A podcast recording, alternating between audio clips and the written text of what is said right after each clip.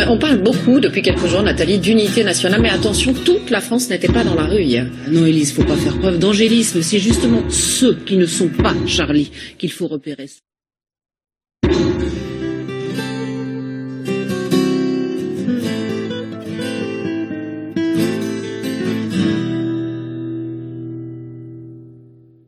Donc bonjour à tous, euh, merci euh, de venir à cette conférence. Euh, alors, bon, pour ceux éventuellement qui ne me connaîtraient pas quand même en deux mots, je suis un essayiste, j'ai écrit depuis une petite dizaine d'années un certain nombre de livres. un certain nombre de personnes me font la grâce de trouver que mes écrits ne sont pas complètement inintéressants. Euh, surtout parce que dans les très grandes lignes, un certain nombre de scénarios que j'avais esquissés finalement bah, se vérifient assez bien. Je me suis pas mal trompé sur certains détails, mais dans les grandes lignes, non.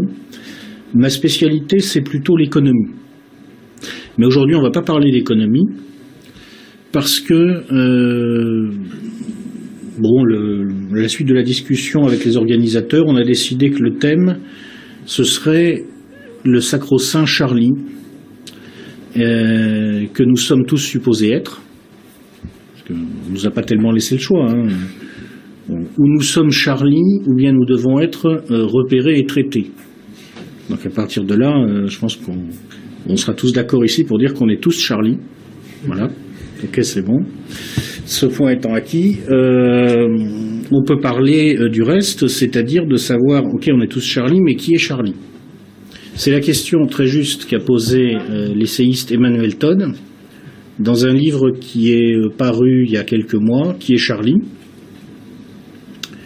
Et euh, je crois que ma conférence va quand même beaucoup consister à réfléchir aux réponses qu'a donné Todd et à essayer de prendre la mesure exacte de ces réponses. En quel sens sont-elles les bonnes En quel sens ne sont-elles pas les bonnes? C'est le livre le plus important que j'ai lu euh, sur la question de très loin. J'ai lu deux autres livres, beaucoup moins intéressants, mais qui méritent d'être cités. Euh, un ouvrage euh, sur le complot Charlie, sous-titré Plongé dans les eaux troubles du conspirationnisme. C'est un ouvrage d'un monsieur qui s'appelle Mathieu Foulot. Et c'est toujours intéressant de lire les gens qui ne sont pas d'accord avec vous, puisque Monsieur Foulot est quand même plutôt, dans l'ensemble, euh, inscrit en opposition à la tendance qui est, on va dire, très majoritaire probablement chez EER. Donc j'en dirai aussi deux mots, euh, parce qu'il faut toujours savoir ce que disent les gens qui ne sont pas d'accord avec vous, et là aussi essayer de comprendre dans quelle mesure ce qu'ils disent peut être vrai. Et puis un troisième ouvrage d'un monsieur qui s'appelle Serge Federbouche, La marche des Lémignes, Monsieur Federbusch, qui est magistrat, énarque, homme politique et essayiste,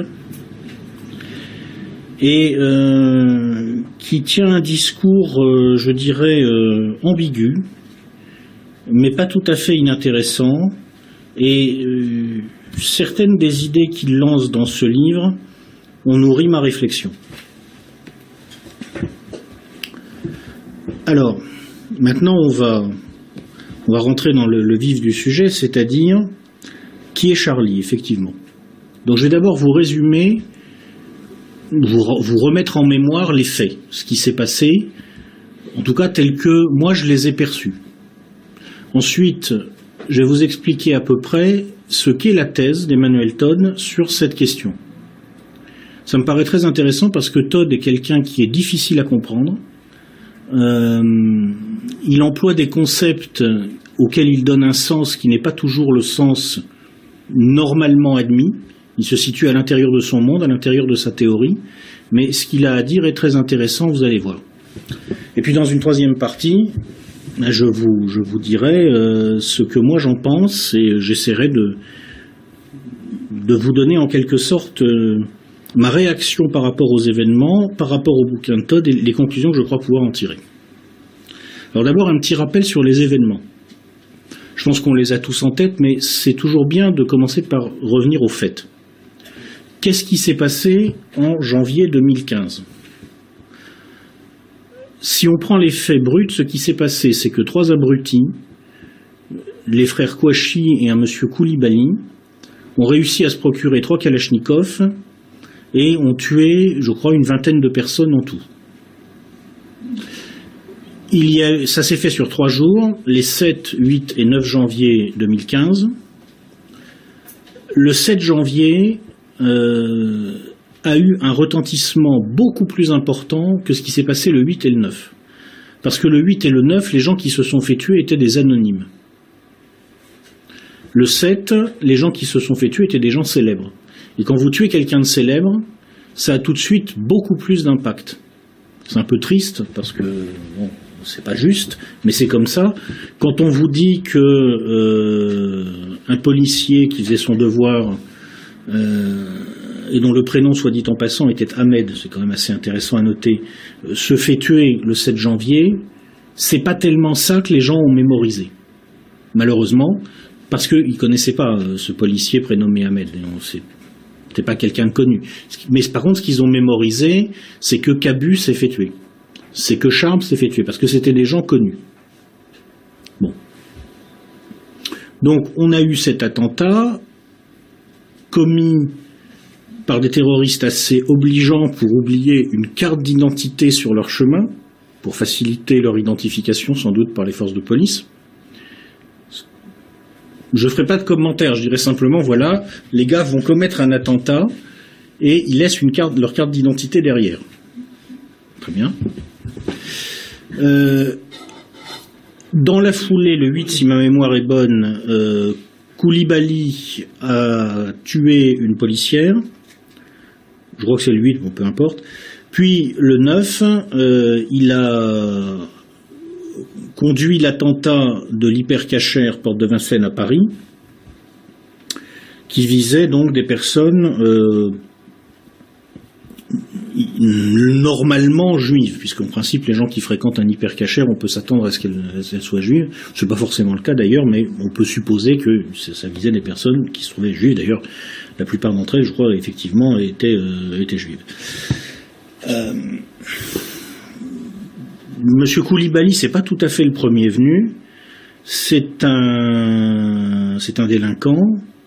Euh, il a été en contact avec les journalistes quelques années plus tôt. C'est quelqu'un qui avait fait pénétrer des caméras dans la prison de Fleury-Mérogis et qui avait euh, travaillé avec les journalistes du Monde pour faire sortir les images. Euh, c'est quelqu'un aussi dont on a un peu du mal à reconstituer le parcours pendant ces trois jours.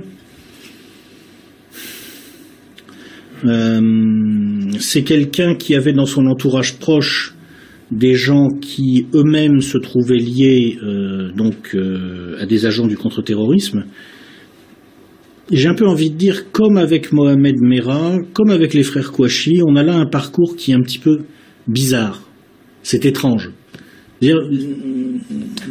Ces, ces terroristes ne semblent pas être simplement des loups solitaires qui surgissent du néant et qui frappent.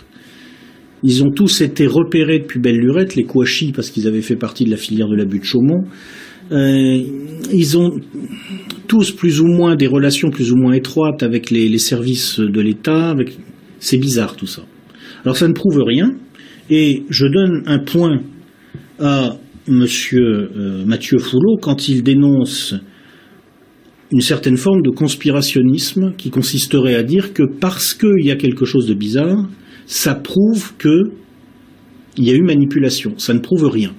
Il faut le dire très clairement. Il marque un point quand il dit ça, et il faut toujours essayer de rester dans la logique aristotélicienne, dans, la capacité à ne pas tirer des conclusions erronées parce qu'on généraliserait des conclusions particulières ou sur la base simplement d'un faisceau d'indices. Un indice n'est pas une preuve. Mais enfin, cela dit, et sans, sans dire que sont tombés dans un conspirationnisme euh, effréné, on peut quand même dire que c'est des événements, moi personnellement, et je pense qu'il y a beaucoup de gens comme moi, on les a perçus comme bizarres, comme s'il y avait quelque chose d'étrange. Euh, d'ailleurs, la, la, façon dont ça s'est passé, tout ça a été rendu dans les médias, c'était aussi quelque chose de bizarre. Ça faisait un peu mise en scène, ça faisait un peu comme si c'était programmé, comme si les discours qui nous étaient tenus avaient été préparés il y avait quelque chose presque de convenu dans le compte-rendu médiatique pendant tous ces événements. Donc voilà, moi ce que j'ai ressenti, c'est ça. En soi, un événement peu significatif à l'échelle d'un pays comme la France. Je veux pas manquer, de, je, veux pas faire preuve de, manque de respect à l'égard des, victimes et des familles des victimes, mais en fait, 20 morts à l'échelle de la France, c'est pas grand chose. Hein. Vous savez, c'est une demi-journée de départ, euh, de grand départ sur les routes. Bon. Euh, mais là, euh, tout de suite, une énorme machine médiatique qui s'emballe, peut-être parce que les personnes qui avaient été tuées étaient célèbres, une opération de, de sidération médiatique quasiment qui s'enclenche, et c'est frappant, beaucoup plus intense et beaucoup plus efficace que ce qui s'était passé au moment de l'affaire Mohamed Merah. Il n'y a pas de comparaison entre l'impact psychologique des attentats de janvier 2015 et l'impact psychologique de l'affaire Mohamed Merah. Il y a une énorme différence. Et puis ensuite, et c'est là que je voulais en venir, arrive le fait qui, lui, est vraiment important. Parce que moi, je crois que les 7 et 9 janvier, en fait, ne sont pas très importants. Il y a beaucoup de gens qui vont discuter pour savoir est-ce que ça a été manipulé, peut-être, peut-être pas. Mon opinion est que les stratégies de l'attention sont souvent conduites en ne faisant pas. C'est-à-dire que très souvent, quand un pouvoir veut faire monter l'attention, il n'a pas besoin d'aller manipuler des gens. Il va se contenter de laisser dans la nature des imbéciles en se disant ils vont bien finir par faire exactement ce qu'il ne faut pas faire. Je pense que c'est souvent conduit comme ça. Bon, on va beaucoup en discuter, euh, il y aura des théories là-dessus. Moi, ça m'intéresse pas tellement parce qu'en fait, c'est pas très intéressant. D'abord, je refuse de m'intéresser à des abrutis capables de croire qu'ils défendent une grande religion en tuant des gens de façon très lâche par-dessus le marché. Ça ne m'intéresse pas. Bon. Ça ne m'intéresse d'ailleurs pas non plus, très honnêtement, ce qui est arrivé aux gens de Charlie Hebdo, parce que je vais être honnête, je les aimais pas. Je vais être franc, je vais être direct. Je suis désolé, bien sûr, qu'il se soit fait tuer, parce que, de façon générale, je veux pas la mort de mon, de mon prochain, mais très honnêtement, moi, ils vont pas me manquer. Hein. Charlie Hebdo, euh, ça n'avait absolument aucune raison de m'intéresser. Je ne suis ni catholique, ni musulman, ni anti-catholique, ni anti-musulman. Alors Charlie Hebdo, ça ne me parle pas. Hein. Donc, tout ça, ça m'intéresse pas. En revanche, ce qui m'intéresse, et pour moi, c'est ça le véritable événement de janvier, c'est que on a un gouvernement qui vient d'interdire des manifestations en disant il y a un risque d'attentat. Puis qui organise la plus grande manifestation dans l'histoire du pays. 4 millions de personnes dans la rue. C'est la plus grande manifestation dans l'histoire du pays. Et c'est le même gouvernement qui avait interdit les manifestations 48 heures plus tôt en disant qu'il y avait un risque. Et là, il peut organiser une manifestation de 4 millions de personnes en disant on vous garantit qu'il n'y a pas de risque. Waouh C'est fort quand même. Et il y a 4 millions de personnes qui descendent dans la rue. 4 millions. C'est très important. C'est pas un phénomène marginal comme ceux auxquels on peut assister régulièrement quand le pouvoir monte des opérations de propagande. Régulièrement, vous avez des opérations de propagande qui sont montées, où on fait descendre quelques dizaines de milliers de personnes dans la rue au maximum. Ça, pour les grandes organisations, c'est facile. Quand vous faites descendre plusieurs millions de personnes dans la rue, 4 millions à peu près, et en plus vous n'avez pas eu le temps de préparer. Et on n'a pas pu monter des systèmes de cars. Les gens ont manifesté forcément là où ils étaient. Ça s'est fait, voilà, en apparence en tout cas, de façon improvisée. 4 millions de personnes dans la rue. pour moi, le véritable phénomène de janvier 2015, il est là. Donc la question que je me pose, c'est pas tellement, et c'est c'est là qu'on va déboucher sur la thèse de Tonne.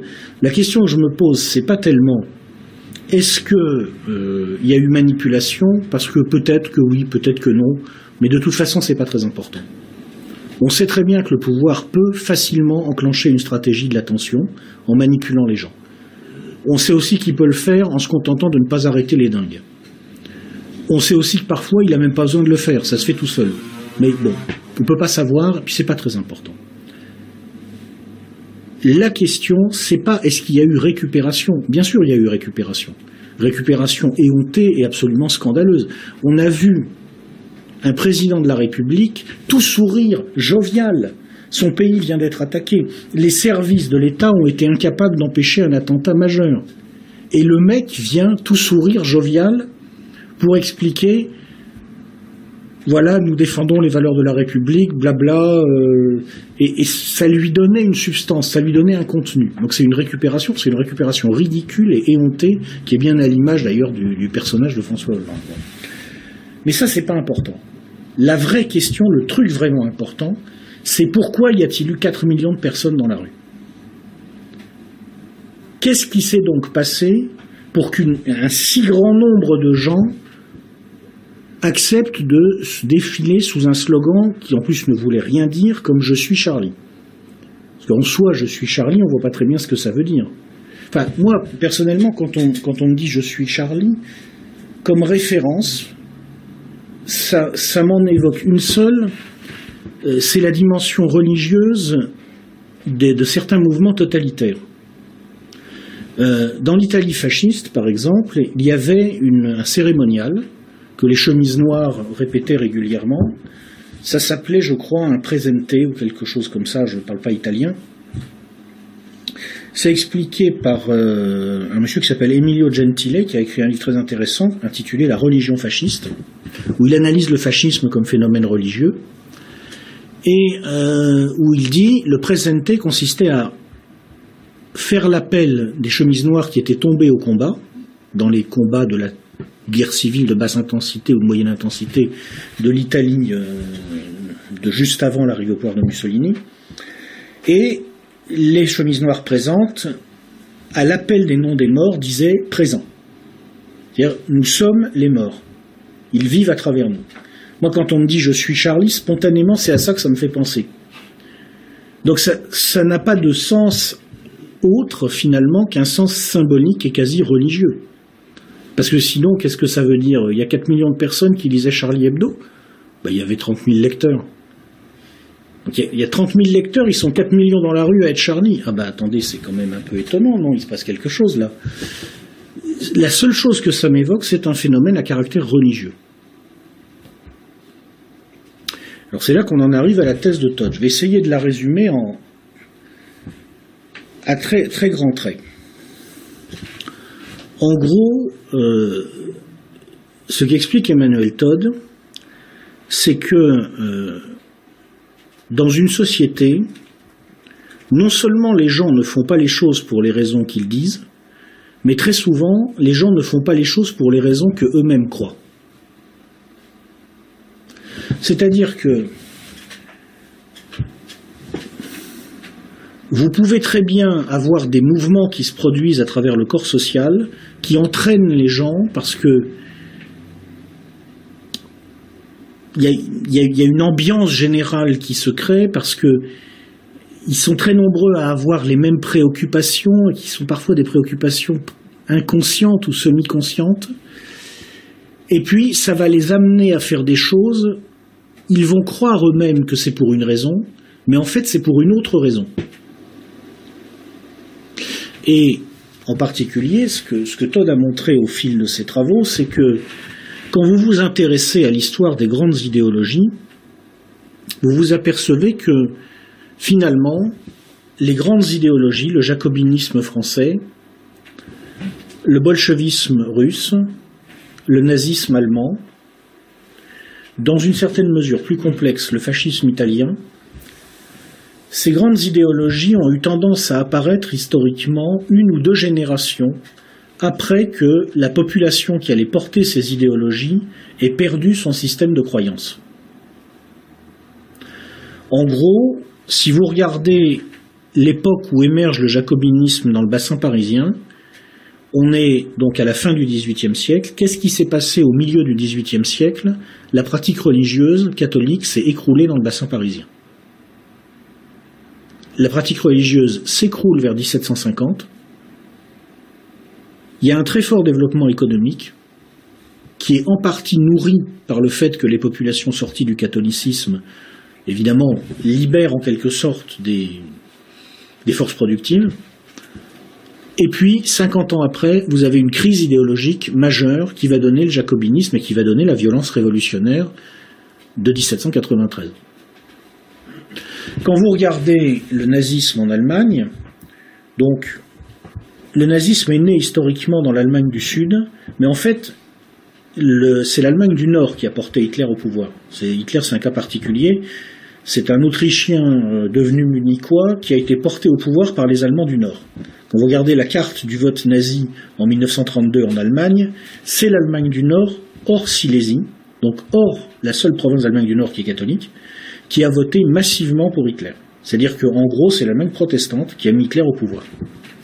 Qu'est-ce qui s'est passé dans l'Allemagne protestante à peu près 40 ans plus tôt?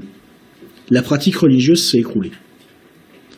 1880-1890, c'est l'époque du Kulturkampf. L'Allemagne du Nord sort du protestantisme. Et effectivement, une quarantaine d'années après, elle invente le nazisme.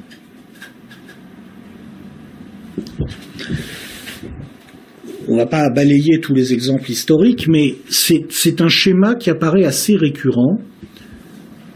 Lorsqu'une population perd son cadre de référence religieux, dans un premier temps, ça libère des forces productives, parce qu'en fait, qu'est-ce qui se passe? Le cadre de référence religieux était encore là pour structurer les familles, pour structurer les fonctionnements collectifs qui permettaient de former les générations. Puis, comme il a explosé sur ces générations formées, elle libère le potentiel ouvert par cette disparition du cadre religieux, mais évidemment, ça a un prix. Les familles ne se reforment pas la société ne se restructure pas de façon cohérente. Il y a beaucoup d'énergie qui traverse cette société, beaucoup de dynamisme, mais ça part dans des. Ça, se délite progressivement dans l'individualisme. Et on va avoir le choc en retour de la disparition du cadre religieux une ou deux générations après. Et à ce moment-là, la société entre en crise très violente parce que tout simplement, elle se rend compte qu'elle a besoin de la religion. C'est-à-dire que quand on sort de la religion sur le moment, c'est formidable, on a un, carcan qui disparaît, mais quand on revient une, ou deux générations après, on se rend compte d'un seul coup que le carcan, il vous tenait droit. Donc dans un premier temps, vous vous redressez, et dans un deuxième temps, vous vous écroulez. C'est le schéma général. Et la thèse de Todd, c'est que c'est ce qui est en train de se passer en France en réalité. C'est-à-dire que Jusque dans les années 60-70, la France était structurée par deux idéologies rivales. une religion et une idéologie qui étaient rivales. La religion catholique, qui continuait à exister sur à peu près 30% du territoire et pour à peu près 30% de la population, et puis une idéologie anti-catholique, l'idéologie républicaine française, mais qui en fait ne pouvait se définir que par opposition au catholicisme. Et je crois que c'est quelque chose de, profondément vrai, parce que ça, c'est moi, je ne suis ni catholique ni anticatholique, je suis extérieur en quelque sorte au, cœur anthropologique, pour parler comme Todd, de la, de la francité. Et donc, d'une certaine façon, je suis un assez bon observateur parce que je vois les choses de l'extérieur. Et j'ai été souvent frappé d'assister à des débats entre le bouffeur de curé et le curé, ou l'ami des curés, qui s'engueulaient. Et moi, je regardais ça en me disant, mais de quoi il parle en fait, chacun des deux n'existe plus que par rapport à l'autre. Je comprends même pas de quoi il parle, quoi. Et quand on regarde les choses de l'extérieur, il y, avait presque plus de substance. Le jour où le catholicisme a fini d'imploser, en gros dans les années 60, début des années 70, où la pratique religieuse est tombée en, France dans les années 60 en flèche. Jusqu'au début des années 60 en France, il y a une grande partie du pays où la pratique religieuse reste très élevée. Un peu sur le modèle de ce qui existe aujourd'hui en Pologne, si vous voulez. Entre 60 et 70, d'un seul coup, les pans entiers de la population sont sortis du catholicisme. Ça a été très rapide. Quand ça, ça s'est produit, c'est la thèse de Todd, je pense que là-dessus il a raison, ça a libéré des forces productives, ce qui existe, ce qui explique qu'aujourd'hui, quand vous regardez les gens qui dirigent le pays, vous observez une surreprésentation, qui est tout à fait vérifiable, des populations issues de ce catholicisme implosé. Parce qu'elles ont bénéficié du cadre structurant de cette religion, et elles ont ensuite mis au service la force que leur avait donnée ce cadre structurant, elles l'ont mise au service d'un projet mondain et social.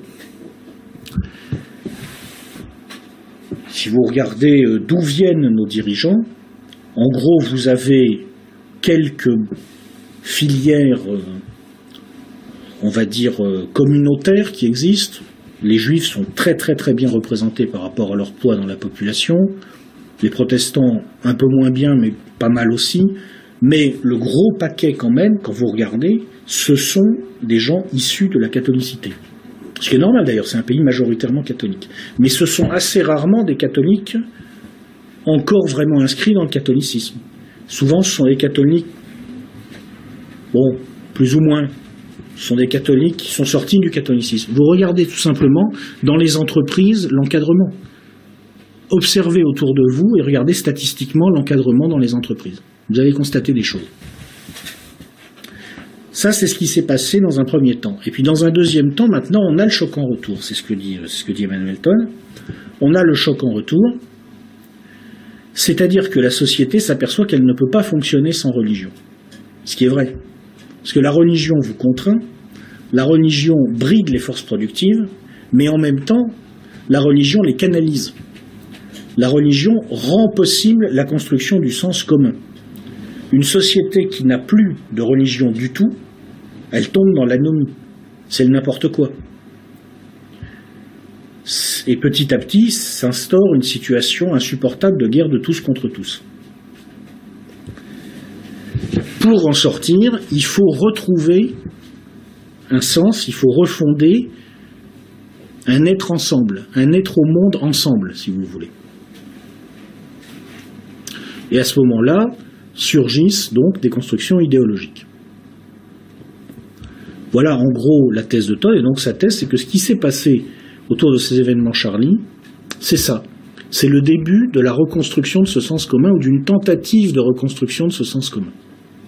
Et pour lui, c'est ce qui explique qu'il y ait eu ce mouvement massif qui a traversé la population. 4 millions de personnes, c'est tout à fait significatif. Évidemment, vous pouvez toujours dire s'il y a 70 millions de Français, il y en a 4 millions dans la rue, c'est qu'il y en a 66 millions qui ne sont pas dans la rue. Mais quand même, 4 millions, vous êtes à la taille critique pour dire qu'il se passe quelque chose de sérieux à l'intérieur de la population. Alors il a fait une analyse sociologique et cette analyse l'a amené, il a regardé où les gens avaient manifesté, il a regardé s'il existait une corrélation entre les villes qui ont le plus manifesté le 11 janvier et les villes où la pratique catholique s'était écroulée il y a 50 ans. Il a regardé aussi pour autant qu'on puisse, à partir des, images, voir quelle est la sociologie des gens qui ont manifesté, et il retrouve cette sociologie, en gros, des classes moyennes et moyennes supérieures, ex-catholiques, et il en déduit que Charlie est le début d'une réaction. Alors, bon là c'est pas très clair, euh, une réaction de montée générale de l'intolérance par l'islamophobie, Bon, il aussi par l'antisémitisme. Moi, je vois pas très bien entre nous. Euh, bon, euh, a un véritable biais cognitif évident. Il est juif, donc euh, il a tendance à perdre les pédales quand il parle du monde juif et du rapport entre le monde juif et le monde français. Il a d'ailleurs un autre biais. Il est aussi anglais d'une certaine façon. Il a un problème avec l'Angleterre. Comme tout le monde. Il a des, il a des biais cognitifs et perceptifs liés à sa subjectivité. Bon, là-dessus, je ne le suivrai pas trop. Mais le cœur de sa thèse, c'est quand même que Charlie, en fait, est bel et bien révélateur d'un besoin de refondation d'un sens commun, non plus par une religion, mais par l'opposition à une religion. C'est-à-dire qu'en fait, l'islam est en train de remplacer le catholicisme comme punching ball de la France irreligieuse pour qu'elle puisse se réunir à nouveau contre un ennemi. Hein voilà schématiquement, si je fais à très très gros traits, la thèse qu'il expose. Alors maintenant, je vais vous dire ce que moi j'en pense. Je pense que euh, il a presque raison, mais j'élargirai beaucoup le propos. Euh, je crois que, en réalité, ce qui s'est passé au moment de, l'affaire Charlie et ce qui explique que donc il y a eu ce mouvement très profond qui a traversé l'opinion, euh, c'est effectivement le contre-coup de la perte de sens. Mais j'irai plus loin que Todd qui resitue ça par rapport au catholicisme zombie, comme il dit. Non, moi je pense qu'il faut resituer ça par rapport à une société qui, d'une manière générale, ne sait plus où elle va. C'est-à-dire qu'il y a des catholiques zombies, il a raison, mais il y a aussi des protestants zombies. À peu près tout ce qu'il dit des catholiques zombies s'applique aux protestants zombies contemporains.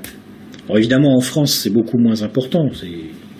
Il y a, je crois, 60-65% de personnes issues de la catholicité pour 1 ou 2% de personnes qui s'inscrivent dans le protestantisme. Mais c'est euh, tout à fait révélateur de voir qu'on a exactement les mêmes syndromes, le même phénomène. Euh, je crois qu'on a la même chose chez beaucoup de juifs. Je connais moins bien, euh, je ne suis pas issu du monde juif, mais l'impression générale, c'est aussi une perte de sens. Et donc on a aussi des juifs zombies. On a des laïcs zombies, très nombreux, parce qu'ils existaient jusque-là par opposition à l'Église et ils ont perdu leur ennemi. Et puis on a aussi, en réalité, des musulmans zombies. Parce que qui sont ces Kouachi, ces Koulibaly? C'est des musulmans, ça Bon, moi je ne suis pas musulman, mais enfin j'ai quand même un petit peu regardé ce que c'était que l'islam. Euh, l'islam des racailles, ça me paraît, c'est pas quelque chose qui me paraît euh, tout à fait normal, quoi. C'est une religion. Alors elle est différente, c'est un autre être au monde, c'est un très gros problème d'avoir fait rentrer cet être au monde en France. Parce que, évidemment, ensuite, pour reconstruire un être au monde collectif en alliant des gens qui restent imprégnés en profondeur par les représentations chrétiennes et des gens qui sont inscrits dans l'être au monde musulman, ça va être extrêmement compliqué. Mais c'est un être au monde euh, digne. C'est pas, ça consiste pas à dire euh, je vais prendre une Kalachnikov pour aller tuer des gens et puis comme ça j'irai au paradis. Ça c'est vraiment euh, c'est l'islam version débile manteau. Hein. Eux aussi ce sont donc des zombies. C'est-à-dire qu'ils se croient musulmans, mais en fait, ils ne le sont pas vraiment. Et la, la violence dont ils font preuve n'est révélatrice que d'une chose, c'est qu'ils ont besoin de cette violence pour se sentir musulmans. Donc quelque part, ça ne veut pas rien dire là aussi. Donc en fait, moi j'aurais tendance à élargir tout ça et à dire ce qui s'est passé au moment de l'affaire Charlie, c'est que à l'occasion d'attentats peut-être manipulés, peut-être pas, d'une récupération, alors là absolument évidente, par des politiciens qui voient les choses toujours de façon assez à courte vue. Euh, on va essayer de regagner, euh, je crois, 10 points dans les sondages. Euh, à l'occasion aussi du fait que les médias se sont emballés Peut-être parce qu'il y avait un plan de communication préparé dans le cadre d'une opération de récupération. Peut-être aussi tout simplement parce que les journalistes ont eu un choc. C'est que là, c'est des gens comme eux qui se sont fait tuer. D'ailleurs, ce sont des journalistes qui se sont fait tuer. Or, nous avons en France des, journalistes, je ne parle pas là des vrais journalistes sérieux qui font leur travail, je parle de la classe parlante en quelque sorte euh, qui truste les médias, nous avons des journalistes qui ont un niveau extraordinairement faible. Et il est très possible tout simplement que ces gens-là n'aient pas compris avant le 7 janvier que la guerre, ça tuait vraiment et que ça n'arrivait pas qu'aux autres. Peut-être que tout simplement ça leur a fait un choc monstrueux de s'apercevoir qu'eux aussi ils pouvaient se prendre une balle. Ils n'avaient peut-être pas compris. Bon, bref, il y a eu un emballement. Et alors, à l'occasion de cet emballement, à mon avis, ce qui s'est passé, c'est que, d'un seul coup, des pans entiers de la société française ont commencé à exprimer de façon inconsciente un besoin de religieux. Et pour, moi, c'est vraiment un phénomène religieux qui s'est produit, parce que, en fait, j'ai écouté attentivement ce que disaient les gens que je connais. Dans différents milieux, j'aime bien fréquenter toutes sortes de milieux. C'est mon truc. Euh, j'ai des amis, euh, je crois, à peu près partout, euh, dans toutes les mouvances politiques, dans, tous les milieux, j'écoute.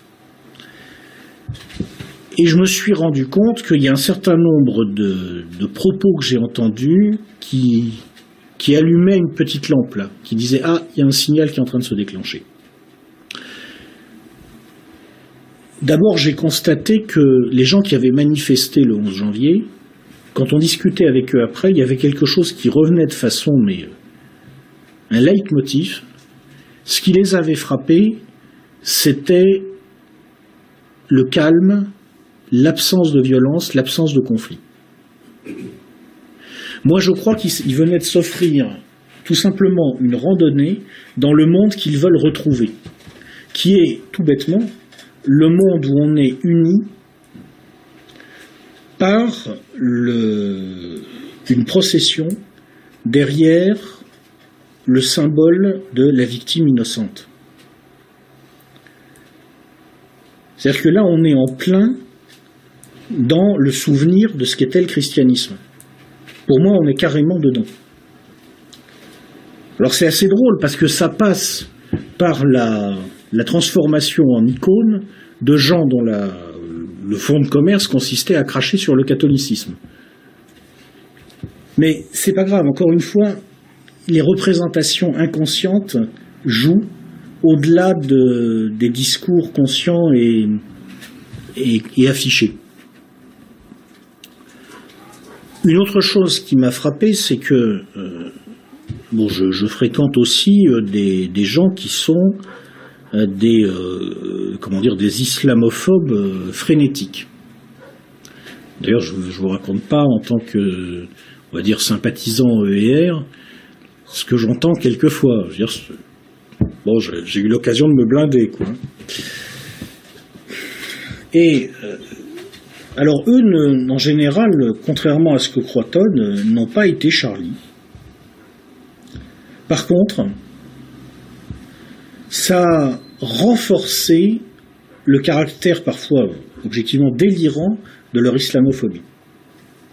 C'est-à-dire que moi, ce qui me frappe chez, les islamophobes, si vous voulez, c'est pas qu'ils aiment pas l'islam. Bon, on a le droit de pas aimer l'islam. Hein. On a aussi le droit de pas aimer toutes les autres religions. Ce qui me frappe, c'est souvent le caractère complètement irrationnel et exagéré des propos. Ils ramènent tout à ça systématiquement.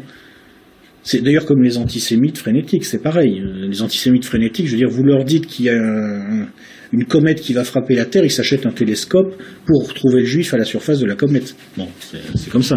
Bah, les islamophobes, c'est pareil avec les musulmans, hein. c'est la même chose. L'affaire Charlie Hebdo a encore intensifié ça, et je les ai bien écoutés, et très souvent, le discours qui revenait, c'était Ah ben maintenant, on va pouvoir fédérer les gens autour de la lutte contre l'islam. En fait, ils cherchent une croisade. Alors comme ils n'ont plus de religion au nom de laquelle faire la croisade, eh ben, ils cherchent une religion contre laquelle faire la croisade. Une croisade qui, sera, qui sera définie qu'en négatif en quelque sorte. Pour moi, c'est cet ensemble de forces complexes, mouvantes, qui se sont mises en marche en profondeur à l'occasion de l'affaire Charlie Hebdo, ou disons, dont on s'est rendu compte qu'elles étaient en train de prendre forme. Et euh, donc je suis finalement assez d'accord avec Todd. le seul bémol que je mettrais avec par rapport à ce qu'il dit, c'est que euh, bon, il, regarde pas assez euh, ce qui se passe chez lui dans le monde juif. Il, a un biais cognitif là-dessus. Et puis aussi, il n'a pas pris conscience du caractère vraiment proprement religieux, sacrificiel de ce qui s'est passé et euh, des mécanismes mémétiques, pour employer un terme un petit peu euh, technique, c'est-à-dire, euh, si vous voulez, les, mécanismes de, comment dire, de circulation des idées à l'intérieur du cadre social. bon, mais cela étant, à ces quelques bémols près, je suis assez d'accord avec sa thèse. Et alors ça a une conséquence, une conséquence personnellement qui m'a bien fait rigoler et je conclurai là-dessus. Euh, la fin du bouquin de Todd est assez, assez drôle. Enfin, moi, je l'ai trouvé drôle. Lui, je pense qu'il ne doit pas trouver ça drôle. Euh, je, cite Emmanuel Todd. J'ai eu longtemps une foi absolue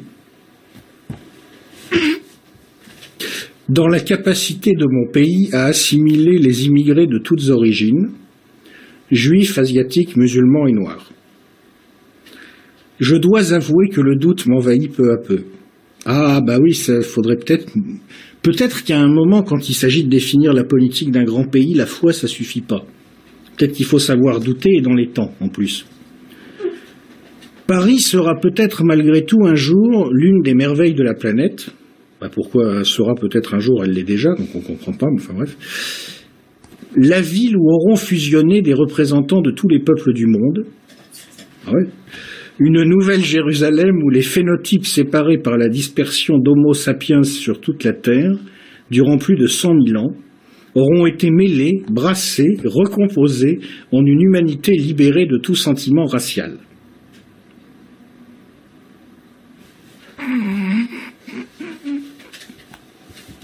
Excusez-moi.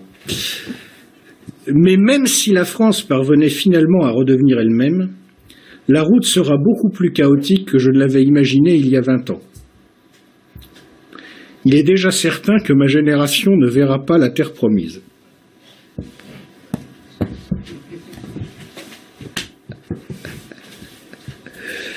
Voilà, je conclurai là-dessus. Moi, ça m'a bien fait rigoler. Comprenne qui pourra. Je m'arrête là.